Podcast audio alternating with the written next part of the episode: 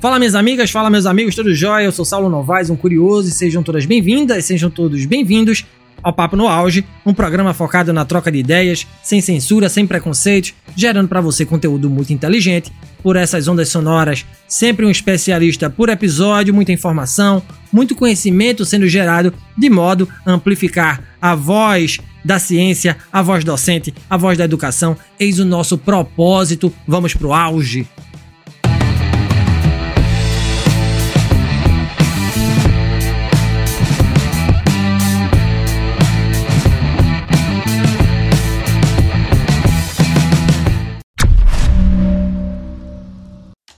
A saída é pela esquerda, diriam alguns. E para quem não sabe, os termos guinada à esquerda, virada à esquerda, maré rosa, onda rosa ou pós-neoliberalismo designam o fenômeno político latino-americano do início do século XXI e ascensão à liderança dos políticos de esquerda por meio de eleições, em contraposição aos líderes da década de 90 que promoveram reformas liberais e que diminuíram a atuação do Estado nas decisões políticas. Em meados da década de 2010, presenciamos uma nova presença de políticos ligados à direita, e aqui citamos o Maurício Macri, da Argentina, o Sebastião Pinheira, no Chile, e Jair Bolsonaro, aqui no Brasil. Após esse cenário mais liberal conservador, hoje assistimos a uma retomada da esquerda ao poder latino-americano, com Gabriel Boric no Chile, Alberto Fernandes na Argentina, Gustavo Petro na Colômbia, Luiz Arce na Bolívia, Andrés Manuel Lopes Obrador no México e Luiz Inácio Lula da Silva no Brasil. E o que isso significa? Quais são as perspectivas sociais, econômicas e políticas para os países latino-americanos com a esquerda no poder? Quem nos conta é um grande professor, Convido a este papo no auge o professor doutor Tiago Modenese. Esse já é de casa, já esteve na primeira temporada do Papo no Auge, falando sobre política. O professor Modenese é historiador, pedagogo e advogado de graduação, especialista em ensino de história, especialista em ciência política e doutor em educação. É líder do grupo interdisciplinar de pesquisas em histórias em quadrinhos, charges e cartoons Atua no Plena, grupo de pesquisa, leitura, escrita e narrativa, como pesquisador e membro do conselho editorial da revista Cajueiro. Atua na ASPAS, Associação dos Pesquisadores em Arte Sequencial, como pesquisador e conselheiro. Atua também no Laboratório de Gestão do Esporte e Políticas Públicas e no Laboratório de Sociologia do Esporte como pesquisador. Atualmente, o professor Modenese é editor da editora Quadriculando, especializada em histórias em quadrinhos. Vamos falar com o senhor novamente, professor Modenese. Como é bacana trocar ideias com o senhor. Bora falar do cenário político na América Latina. Bem-vindo mais uma vez aqui ao Papo no Auge. Então, agradecer a você, Saulo. A gente teve toda uma convivência junta no UFPE, né, na, no Centro Universitário Guararapes, onde você fez mestrado, e eu tive a honra de lhe orientar além de termos participado junto de um evento acadêmico lá na Colômbia, na última cidade na Colômbia, na fronteira já com a Venezuela. Né? Então foi muita história que nós temos juntos para contar. Né? Eu sou professor, né? É, é uma satisfação estar aqui hoje no Papo no Auge, discutindo um tema tão importante que tem um grau grande de complexidade, não é um tema simples, não é um tema de resposta simples, mas que precisa ser debatido que é se realmente nós estamos vivendo ou não uma nova onda progressista ou de esquerda na América Latina e, quiçá, no mundo. Professor, a gente acabou de sair de uma eleição presidencial no Brasil, muito acirrada, polarização ao máximo, e isso não é atributo apenas do nosso país. A América Latina também está bem dividida. O que é que explica essa polarização de forças, professor Modenese? Então, Saulo, essa é uma pergunta com uma resposta muito longa, né? Porque o que, ocorre? É, a América Latina vive um novo ciclo, com a eleição de vários presidentes, em tese ali no campo progressista. Mas esse novo ciclo, ele vem marcado lá atrás de é, um conjunto de derrotas, né? Como você começou dizendo no começo, a gente teve ali uma década de 90 com a implementação, implementação do neoliberalismo nas Américas e no mundo, com uma pauta de redução de Estado, e essa pauta levou a uma piora da qualidade de vida dos países. Né? Margaret Thatcher, Ronald Reagan eram baluartes disso, mas não só. Aqui no Brasil, Collor foi um baluarte disso, então o presidente Fernando Henrique Cardoso, na Argentina, Menem, né? e outros, muitos tentaram aplicar essa pauta neoliberal. Na virada da, dos resultados negativos da pauta neoliberal, a gente viu surgir um movimento de fortalecimento dos direitos, da democracia, que levou uma primeira onda progressista. Essa onda progressista levou à eleição do Chaves, à eleição do, pela primeira vez do Lula, Cristina Kirchner, Evo Morales e vários outros. Foi uma experiência muito importante que se viveu. Esse ciclo se fechou e houve um novo avanço das forças conservadoras. Aí é que está o perigo, Saulo, porque as forças conservadoras que avançaram já não são as mesmas forças conservadoras em que se situavam Fernando Henrique, em que se situava Menem, em que se situava Thatcher e Reagan. É, são forças conservadoras, em geral, de um cunho mais de ultradireita. O mundo assistiu um avanço de forças conservadoras como Urban na Hungria, Bolsonaro no Brasil, né?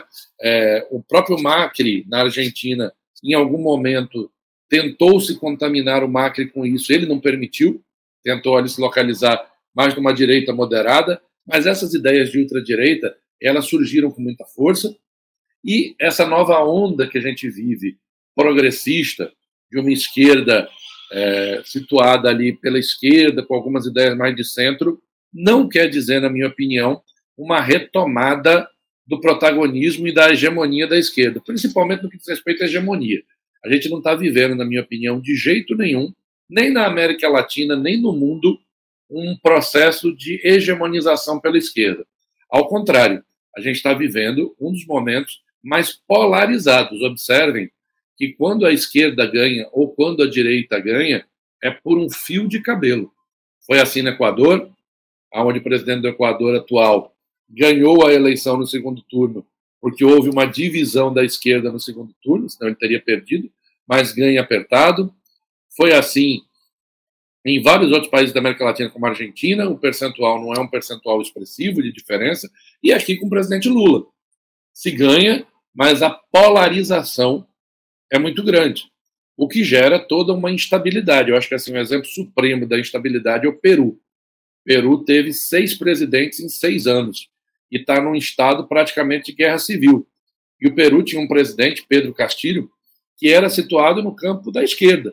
Só que ele era contra ideologia de gênero, ele não era de um partido forte, ele não tinha é, uma pauta social ligada à esquerda propriamente dita, era uma luta de classes aguerrida ali do interior contra a capital, na verdade. Ele cai, tentando um alto golpe, sua vice assume e já assume rompida com ele. Isso mostra que essa polarização, como a gente assistiu no dia 8 de janeiro, com a tentativa de golpe no Brasil, ela marca um momento da política latino-americana muito tenso e muito intenso, e que no mundo a hegemonia não é da esquerda. Muito bom, muito bom para a gente começar, para esquentar os tamborins. Grande resposta, professor. E aprofundando aqui, né? O senhor já falou aí no Carlos Menem, volto a citá-lo. Antes da guinada à esquerda nos anos 2000, a América Latina vinha de governos mais neoliberais, o senhor já, também já apontou isso aí. E aí a gente cita aqui o Fernando Henrique Cardoso no Brasil, o Menem na Argentina, o Pinochet no Chile, saindo ali da ditadura chilena, né? Ali no final da década de 70, início da década de 80, 90 ali, com a proposta de enxugamento da ação do Estado, partidários da cartilha da Margaret Thatcher, que também o senhor citou aí, ex-primeira primeira ministra da Inglaterra, e que ficou famosa por uma onda de privatizações de estatais inglesas e pelo combate aos movimentos sindicais trabalhistas, né? Para a gente entender o panorama para chegar hoje na esquerda América, da América Latina, professor, como é que estava, do ponto de vista político, a América Latina nessa época, década de 90, ali, com esses é, presidentes citados? Eu acho que assim, vamos começar de fora da América Latina, né? Você citou a Margaret Thatcher. Margaret Thatcher chegou numa situação em que ela mal podia sair na rua no Reino Unido, da Inglaterra. Tanto que ela precisou arranjar uma guerra, aquela guerra das Malvinas, para tentar melhorar a popularidade. O impacto do neoliberalismo na concentração de renda, no desmonte do Estado, entregando quase nada para a população desses países, gerou um processo rápido de desgaste dessa proposta e dessas forças. Né? Foi assim, para não ir muito longe, no Brasil, né? O Brasil a gente assistiu no governo Collor e depois continuou no governo Fernando Henrique, tendo uma interrupção ali no meio no governo Itamar, que brecou um pouco o processo de privatizações. Nós assistimos à venda da Uzi Minas, da Aço Norte, da Vale do Rio Doce. E qual foi o resultado real? Porque a pauta neoliberal dizia o seguinte: não, nós vamos vender isso aqui e isso vai virar emprego, isso vai virar investimento em saúde, vai virar investimento em educação. Não, nós vimos foi o desmonte do Estado, o Estado perdendo importantes estatais e isso virando nada. No geral, as estatais foram compradas com dinheiro e dívidas de título da dívida pública.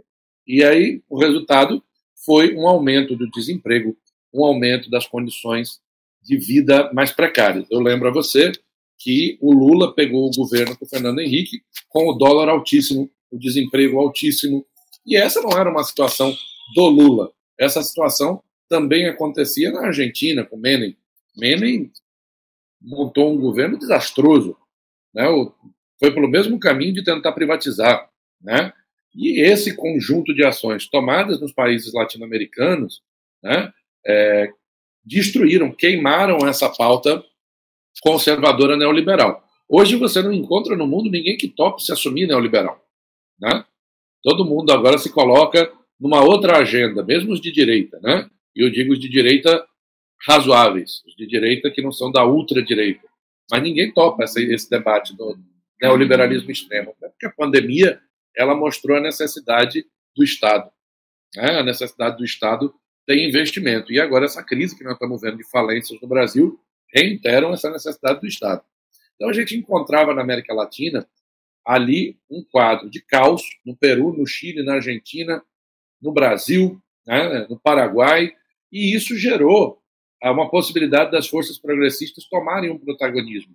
Essa possibilidade de tomar um protagonismo, ela é capitaneada justamente na eleição do Lula. eleição do Lula, acompanhada da eleição da Cristina Kirchner, do Fernando Lugo no Paraguai, né? É, no Uruguai, do presidente Pepe Mujica, Evo Morales na Bolívia, gerou-se uma onda, e essa onda melhorou substancialmente a qualidade de vida das pessoas nos seus países. Houve desenvolvimento econômico, houve avanço do emprego, né? Mas tiveram problemas.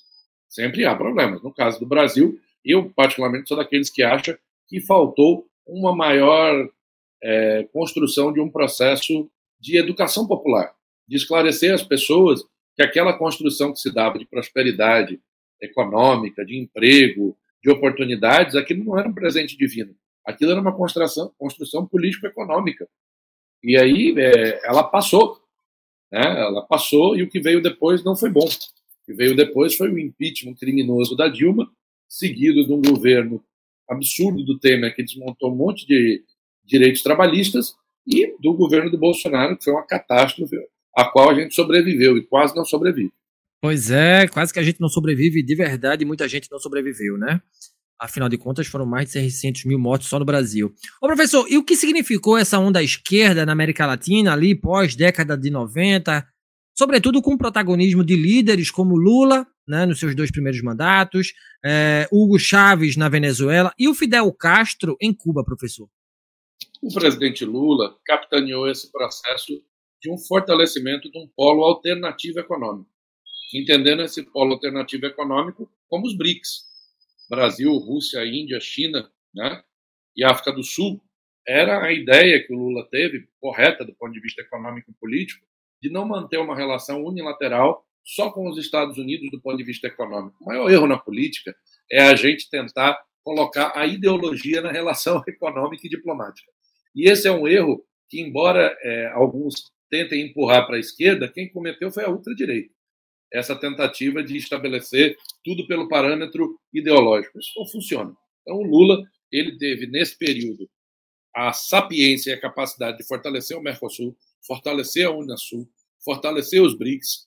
Isso gerou um conjunto de relações econômicas, políticas e sociais aprimoradas, em particular com a Bolívia, com a Argentina, e gerou um monte de polêmicas absurdas. E acho assim bacana você levantar aqui para a gente debater. Uma foi com Cuba, que a gente assistiu até recentemente eh, propagandas da outra direita dizendo absurdo, o governo de Dilma gastou uma fortuna em Cuba. O governo de Dilma fez corretíssimo, porque ali era prospecção de negócio. O dinheiro não foi para Cuba como uma doação, entregou-se a Cuba o dinheiro e ali aquele dinheiro se perdeu. Não, ali foi um investimento de ponta na área de na área portuária, fez-se uma aposta, a aposta estava economicamente correta, gerou divisas para o Brasil, né? e é negócio. Tanto é negócio que hoje o presidente Joe Biden restabeleceu as relações econômicas com a Venezuela. E não é uma, um restabelecimento ideológico, é em função do petróleo. Então ali a gente tinha o Fidel como um certo símbolo da esquerda, sempre pairou sobre esse debate do Fidel, de que ah, mas a Cuba é uma ditadura, é um processo hegemonizado pelos Castro. Hoje os Castro nem estão mais na presidência, afinal já morreu, e o país continua sendo um país socialista, com um desenvolvimento de ponta na tecnologia, nos fármacos, desenvolveu vacina contra a Covid, tem uma das melhores universidades na área de esporte, na área de tecnologia do mundo, é, e tem o seu próprio, é, sua própria Constituição Democrática. Uma coisa que todo bom governante apresenta é sempre dizer o seguinte: respeito aquele país como ele é. O país ele é como ele é. Você não tem que interferir na economia daquele país, você não tem que interferir do ponto de vista é, da democracia daquele país. Aquele país tem os seus parâmetros democráticos, legais, e são parâmetros respeitáveis. Porque se a gente fala que Cuba não é uma democracia por ter um partido só, os Estados Unidos só tem dois. E são bastante parecidos. Deixaram de ser tão parecidos no fenômeno Trump. Mas antes do fenômeno Trump, eles eram muito parecidos, republicanos e democratas. Né? Os republicanos acabaram sendo capturados pela ultradireita nesse processo é, do Trump. Mas, no geral, eles eram muito parecidos. Então, não dá para ter esse parâmetro. Tem coisa mais ridícula do que a apuração da eleição dos Estados Unidos, que leva meses. A gente assistiu assim, e não foi uma vez, foi na eleição do Obama, foi na eleição né, do Al Gore contra o Bill Clinton, é, contra o Bush. Repete-se isso eleição após eleição. É um sistema precário eleitoral. Mas ninguém questiona a democracia estadunidense. Então, Cuba é um certo símbolo disso. É sempre bom a gente lembrar que Cuba é do tamanho de Sergipe, é um país construído na relação econômica para fora, até porque não tem terra, é parecido com o que vive, por exemplo, hoje o Uruguai, que estabeleceu relação com a China, porque precisa ter relação econômica para vender o que produz e comprar o que não tem. Cuba também. Cuba tinha uma relação com a União Soviética. Quando a União Soviética acabou, Cuba ficou numa situação econômica bastante difícil. E aí, essa medida de um fortalecimento do Mercosul, de um fortalecimento de uma Unasul, dos BRICS tal, reinseriu Cuba nesse jogo, inclusive numa tentativa de a gente manter uma relação entre os países altiva, respeitosa, não imperialista. Porque o risco de um país como o Brasil, pela dimensão que tem, pela potência econômica que é, acabar desenvolvendo relações imperialistas com os outros países é muito grande. E o presidente Lula conseguiu não fazê-lo. E a Venezuela com Chávez. Eu tive na Venezuela quando Chávez era presidente. E a Venezuela foi se transformando numa potência econômica. Há toda uma polêmica hoje sobre a Venezuela, mas naquele período histórico, em função do petróleo, em função dos investimentos, houve uma melhora na qualidade de vida do povo, em particular no governo Hugo Chávez. Mas há um clamor pela alternância de poder. Hoje a gente vive um problema na Venezuela. Eu só acho assim, sabe, Sal? A, a imprensa e a ultradireita adoram pegar esses exemplos de Cuba, da Venezuela. Mas veja, se você for pegar, Sal, a gente não acha vários países capitalistas que vivem numa situação de penúria profunda. Vale dizer que, pelos números da ONU, os 10 países mais pobres do mundo estão quase todos na África e são todos capitalistas. Entre eles, Etiópia, Afeganistão, Chad, Sudão, entendeu?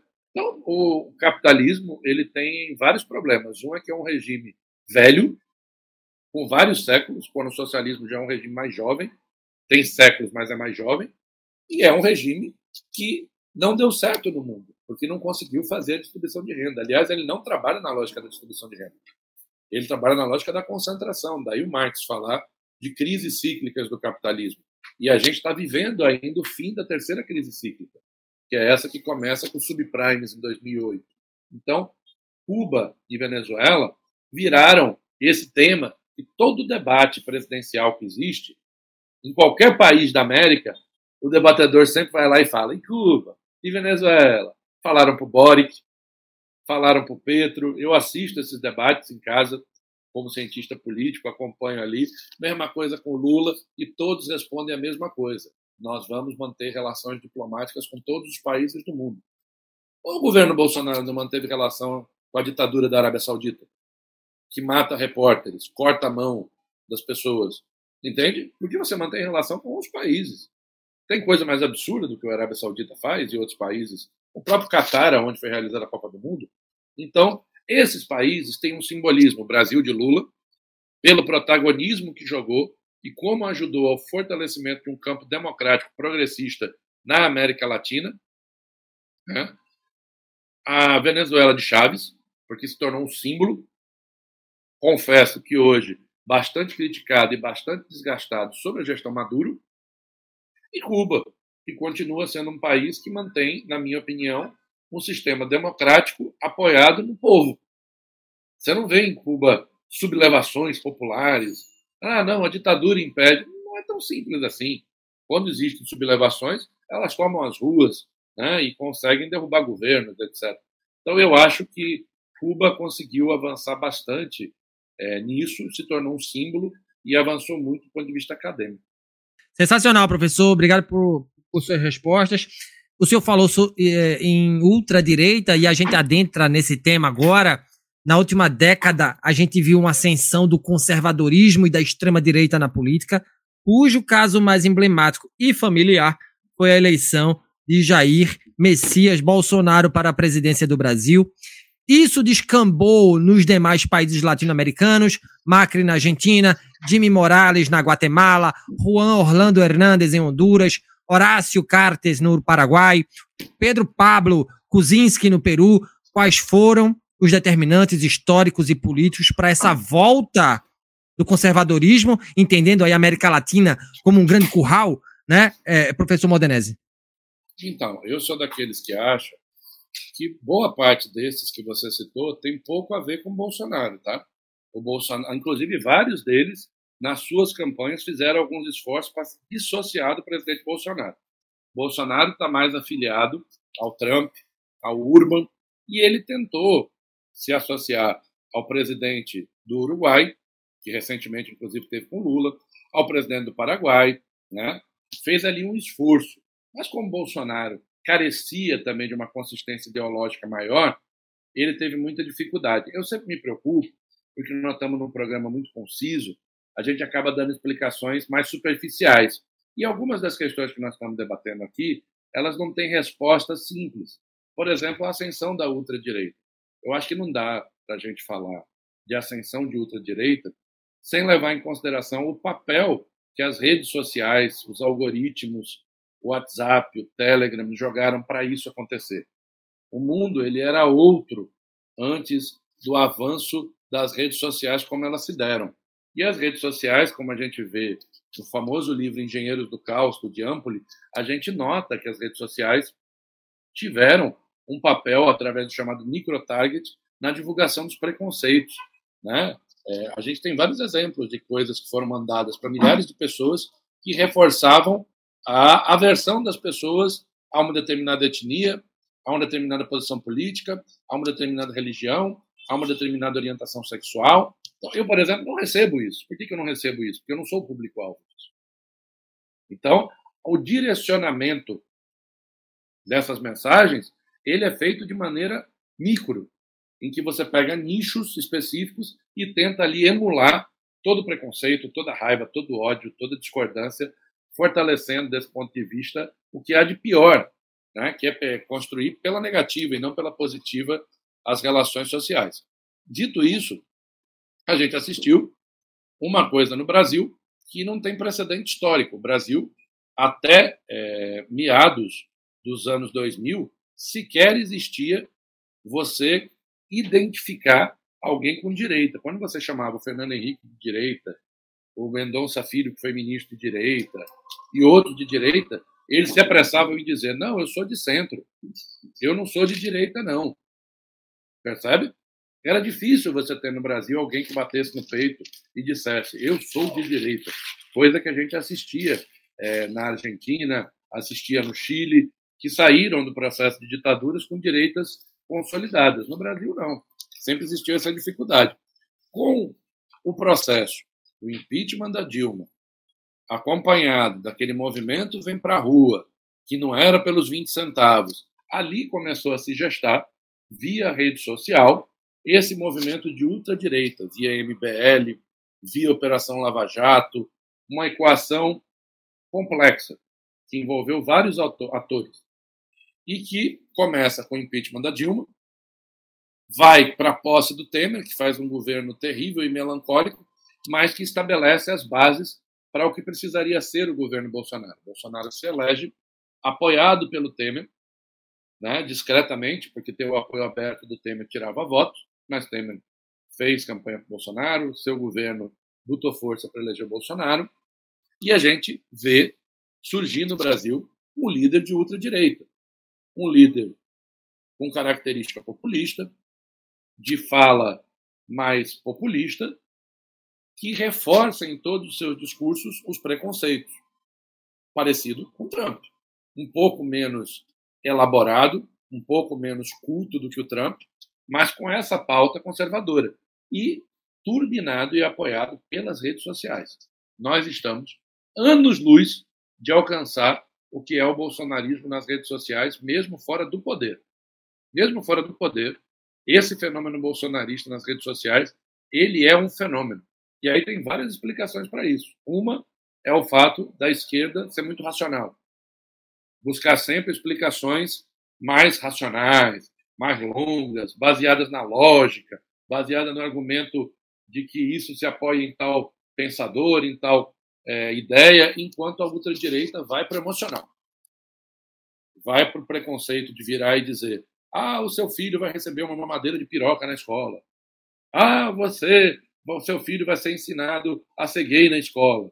E aí você faz toda uma construção para explicar aquilo. Quando você está explicando, já veio uma outra ofensiva com outra fake news e se alimenta do ódio. E assim é assustador, como a gente nota, como é difícil esse embate, mas é necessário. Então, essa ultradireita, ela, na América Latina, hoje é representada pelo pequeno candidato a presidente lá da Argentina, que ainda não pontua bem nas pesquisas, pelo candidato que foi ao segundo turno contra o Petro, né, lá na, na Colômbia, é identificado na, no, no, Peru com a Keiko Fujimori, embora ela não se coloque nesse mesmo espectro político claramente, percebe? Porque em alguns ambientes o Bolsonaro se tornou tóxico e radioativo.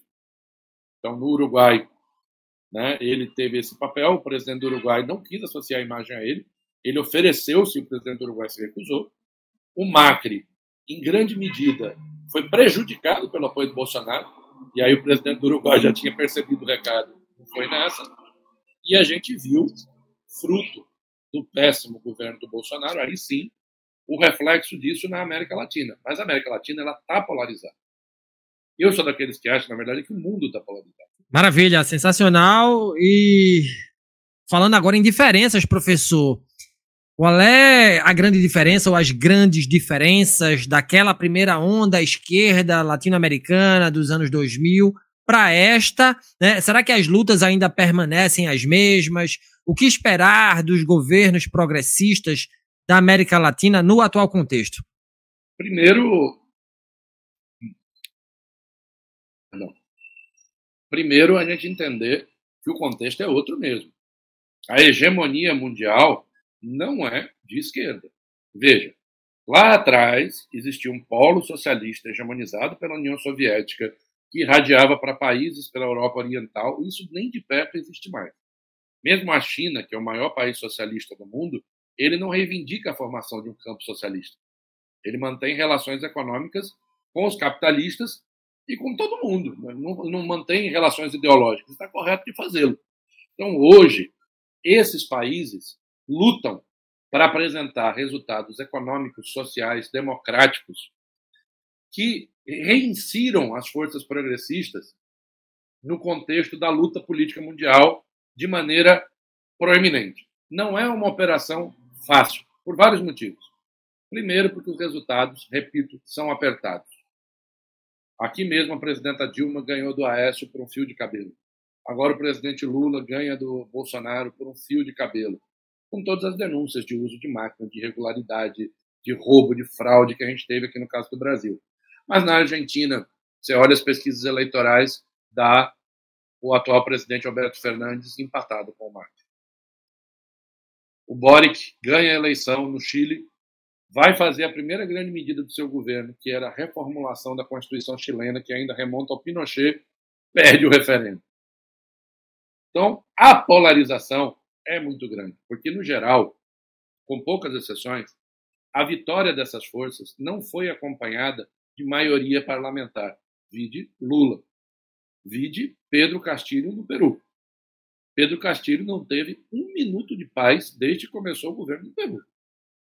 Todo o tempo, a Câmara tentou impedi-lo de sair do país para representar o país diplomaticamente e pediu seu impeachment várias vezes, até ele chegar ao ponto de um erro tático de tentar dar um alto golpe, dissolver a Câmara e convocar uma nova eleição parlamentar. Hoje, quem dirige o Peru é a Câmara dos Deputados, não é a presidenta Dina Boluarte, que não tem força nenhuma. A última pesquisa Ipsos dá mais de 70% da população querendo que ela renuncie. Então você percebe, há uma polarização radicalizada. Né? Mesmo no Equador, onde a esquerda perdeu a eleição por um erro da esquerda, tinha tudo para ganhar a eleição. Você vê o que? As ruas tomadas, manifestação o tempo inteiro, confusão o tempo inteiro. Então, esse ambiente em que a direita aprendeu a ir para a rua, então você tem manifestações hoje nas ruas à esquerda contra os governos de direita e de direita contra os governos de esquerda, sendo que as manifestações de direita elas ainda são carregadas de tom golpista, como a gente viu aqui no Brasil e vimos no episódio do Capitólio. Não são manifestações meramente de crítica, são manifestações para apiar do poder quem ganhou. Então, esse grau de radicalização, qual é o problema dele? É que se ele não for combatido corretamente, como o presidente Lula fez, ele gera problemas econômicos, gera instabilidade política e gera problema econômico, que impede o presidente eleito de governar, de fazer o que precisa fazer, e isso vira caos. O presidente Lula corretamente brecou isso. Então, esse ambiente mostra uma América Latina em que a esquerda ganhou, mas que certamente, certamente, Saulo, alguns perderão as próximas eleições. Nós temos eleições se aproximando na Argentina, nós temos eleições em outros países, e são eleições disputadíssimas. Pesa o fato do presidente Lula ser o presidente do Brasil? É claro que pesa. Eu recordo você que o opositor de Chaves, quando Chaves era vivo, era presidente, dizia que queria manter diálogo com Lula naquela época porque todo mundo tem a impressão de que é o Brasil, é o maior país da América Latina. Então, o papel que o Brasil pode jogar, dando um bom exemplo democrático, republicano, de medidas progressistas, como a de hoje, né, no, no dia 16 de fevereiro, em que a gente teve o aumento das bolsas, anunciado pelo governo, aumento do salário mínimo, com a meta, inclusive, de chegar até 5 mil reais em perspectiva ao fim do governo. Isso pode construir um ambiente em que, através de emprego e renda, a gente reforce a democracia, reforce as pesquisas e construa um novo ambiente político. Mas o ambiente político em que nós estamos imersos, ele mostra que não são tempos da gente comemorar ainda. A gente comemora quando ganha. Quando Boric ganhou, Petro ganhou, são importantes avanços civilizacionais. É a Colômbia. A Colômbia nunca tinha tido um presidente de esquerda. O Chile já, o Chile reveza a esquerda e a direita há um certo tempo. Né? A gente já teve ali a Bachelet, Pinheiro depois, aí volta agora o Boric, né? A Argentina também essa disputa, mas é, no caso da Colômbia é sem precedentes. Ganhar um ex-guerrilheiro com uma vice que era uma ex-empregada doméstica que se tornou advogada negra do movimento de luta de mulheres. É claro que isso tem um simbolismo, assim como tem um simbolismo de ganhar o Lula, que estava preso injustamente numa operação denunciada pela ONU e virar o presidente do maior país da América Latina, ele é um player importantíssimo nessa disputa. Mas a gente precisa estar focado que esse jogo não está jogado, em que essas forças ultraconservadoras vão disputar. Bacana, bacana. Eu vou fazer uma provocação para o senhor, tá? É, eu sei que o senhor gosta. Fora dessa polarização que a gente traçou aqui, professor, hora à esquerda, hora à direita, nos últimos 20, 30 anos, a gente tem aí Cuba e Venezuela. Ambos os países sofrem embargos e pressões políticas pesadas. Porém, ainda se mantêm firmes no espectro à esquerda da política. Até quando, professor? Então, a gente falou um pouquinho no começo sobre Cuba, principalmente. Acho que Cuba já passou é, esse período de um perigo maior. É uma democracia consolidada, é um país assumidamente socialista, é um país de renda difícil, que vive da relação internacional do comércio exterior, com produção de açúcar, que precisa vender o açúcar que produz para alguém. Já a Venezuela é algo muito mais delicado, na minha opinião, como eu costumo dizer. É um bordado mais delicado, porque há muitos problemas, problemas, inclusive, denunciados é, de maneira multilateral. E há setores da própria esquerda, no mundo inteiro, que questionam se a gente pode continuar situando a Venezuela como uma experiência de esquerda, como um governo de esquerda. Não sei se você tem acompanhado, Saulo, mas essa última semana foi marcada por problemas entre o PSUV, o Partido Socialista Unificado da Venezuela, que é o partido do Maduro e era o partido do Chaves, e o Partido Comunista da Venezuela.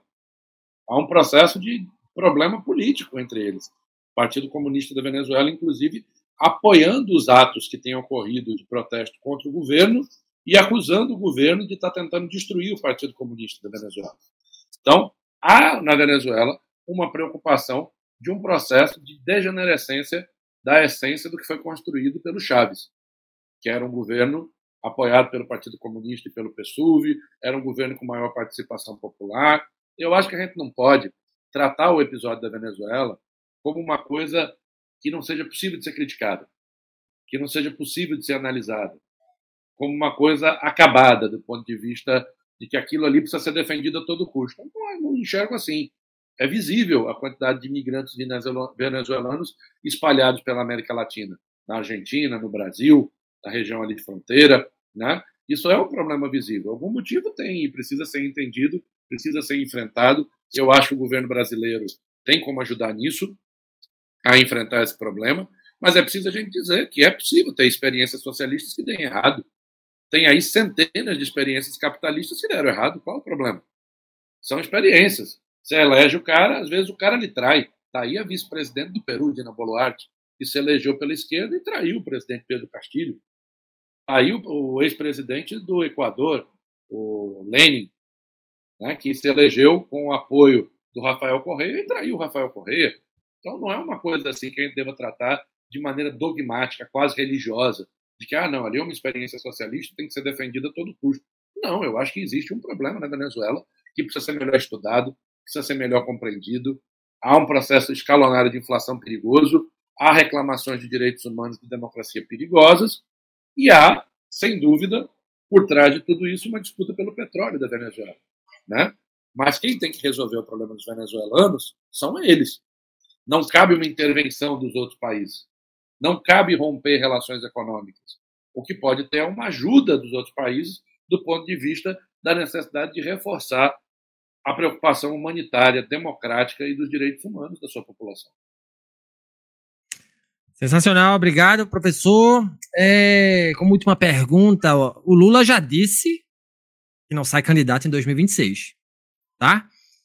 Na sua experiência, com a sua experiência de quem vivencia isso e como cientista político, né? Eu sei que o senhor é, é, é militante, tá, atua no cenário político e é cientista político.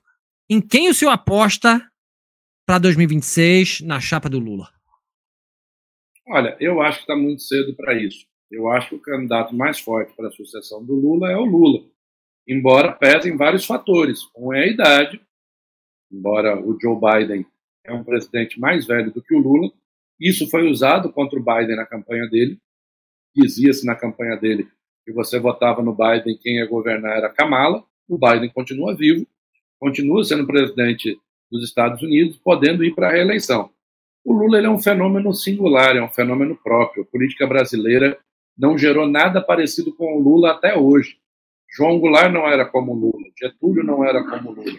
O Lula é um cara que veio das camadas mais populares, da periferia, da pobreza, saiu aqui do agreste pernambucano para São Paulo, num pau de arara, construiu todo um percurso na vida como metalúrgico, trabalhador, sindicalista, foi preso lutando contra a ditadura, foi parlamentar constituinte, foi candidato várias vezes, perdeu várias eleições e virou presidente da República três vezes. Não existe precedente na história da República para o Lula. O Lula é um fenômeno. Então é difícil discutir a sucessão do Lula, ainda mais no começo do governo. Porque há fatores que nós não temos governabilidade. Por exemplo, a condução econômica do governo Lula será vitoriosa ao final de quatro anos? Eu acredito que sim.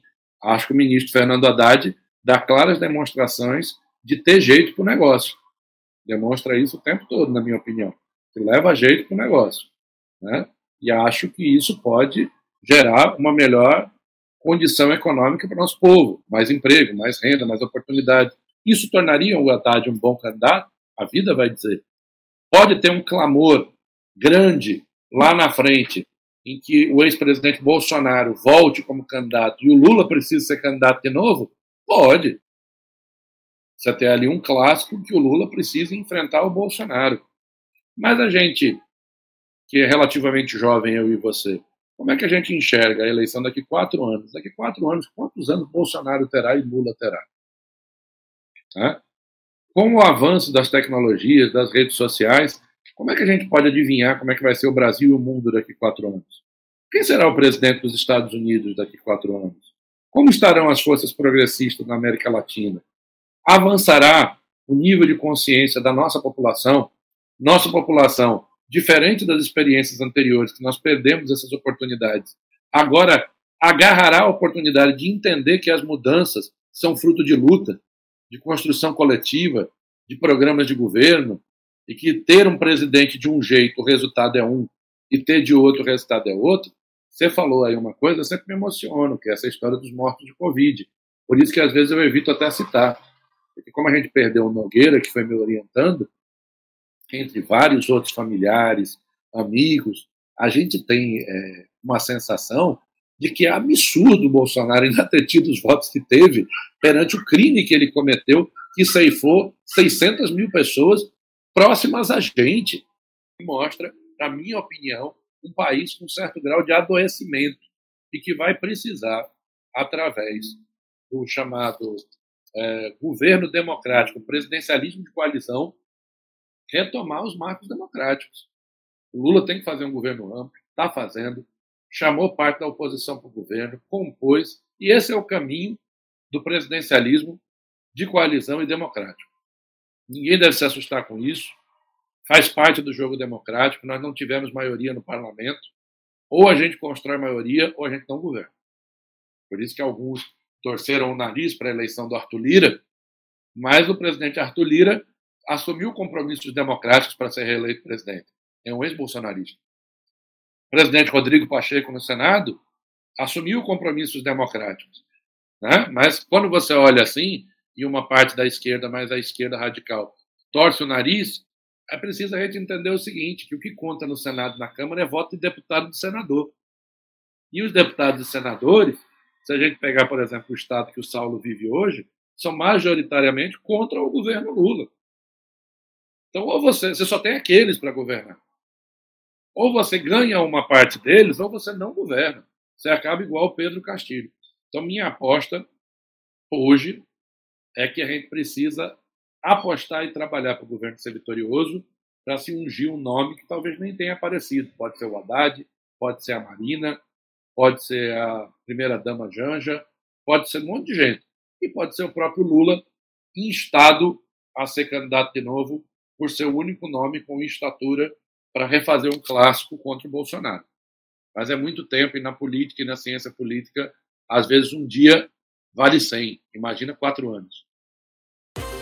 Palavras abalizadíssimas e chegamos ao fim do Papo no Auge de hoje. Eu conversei com o grande professor Tiago Modernese, historiador, cientista político, doutor em educação, amigo, professor da Universidade de Tiradentes. Professor Tiago, eu agradeço demais por, a, por sua participação aqui no Papo no Auge.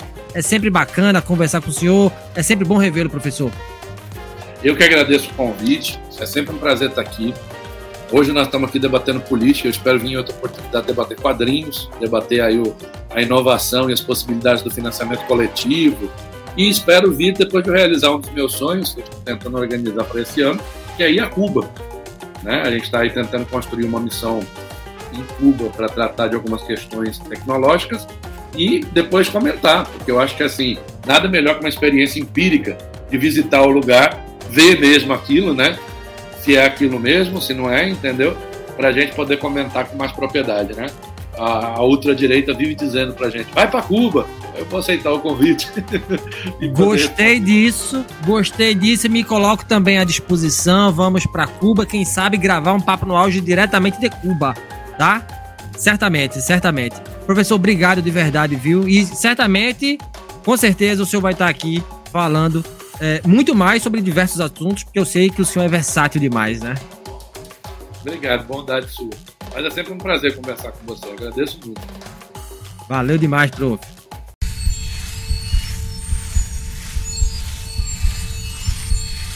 E se você gostou desse conteúdo, não esqueça de avaliar o podcast Papo no Auge nos agregadores de áudio, nos siga nas mídias sociais, no Instagram, arroba Papo no Auge, no LinkedIn, Saulo Novaes, Compartilhe nosso programa em sua rede de amigos, assim você ajuda a ampliar a inteligência coletiva. Estamos integralmente nos tocadores de podcast e no YouTube. Um grande abraço a todas e a todos e até o próximo programa. Valeu!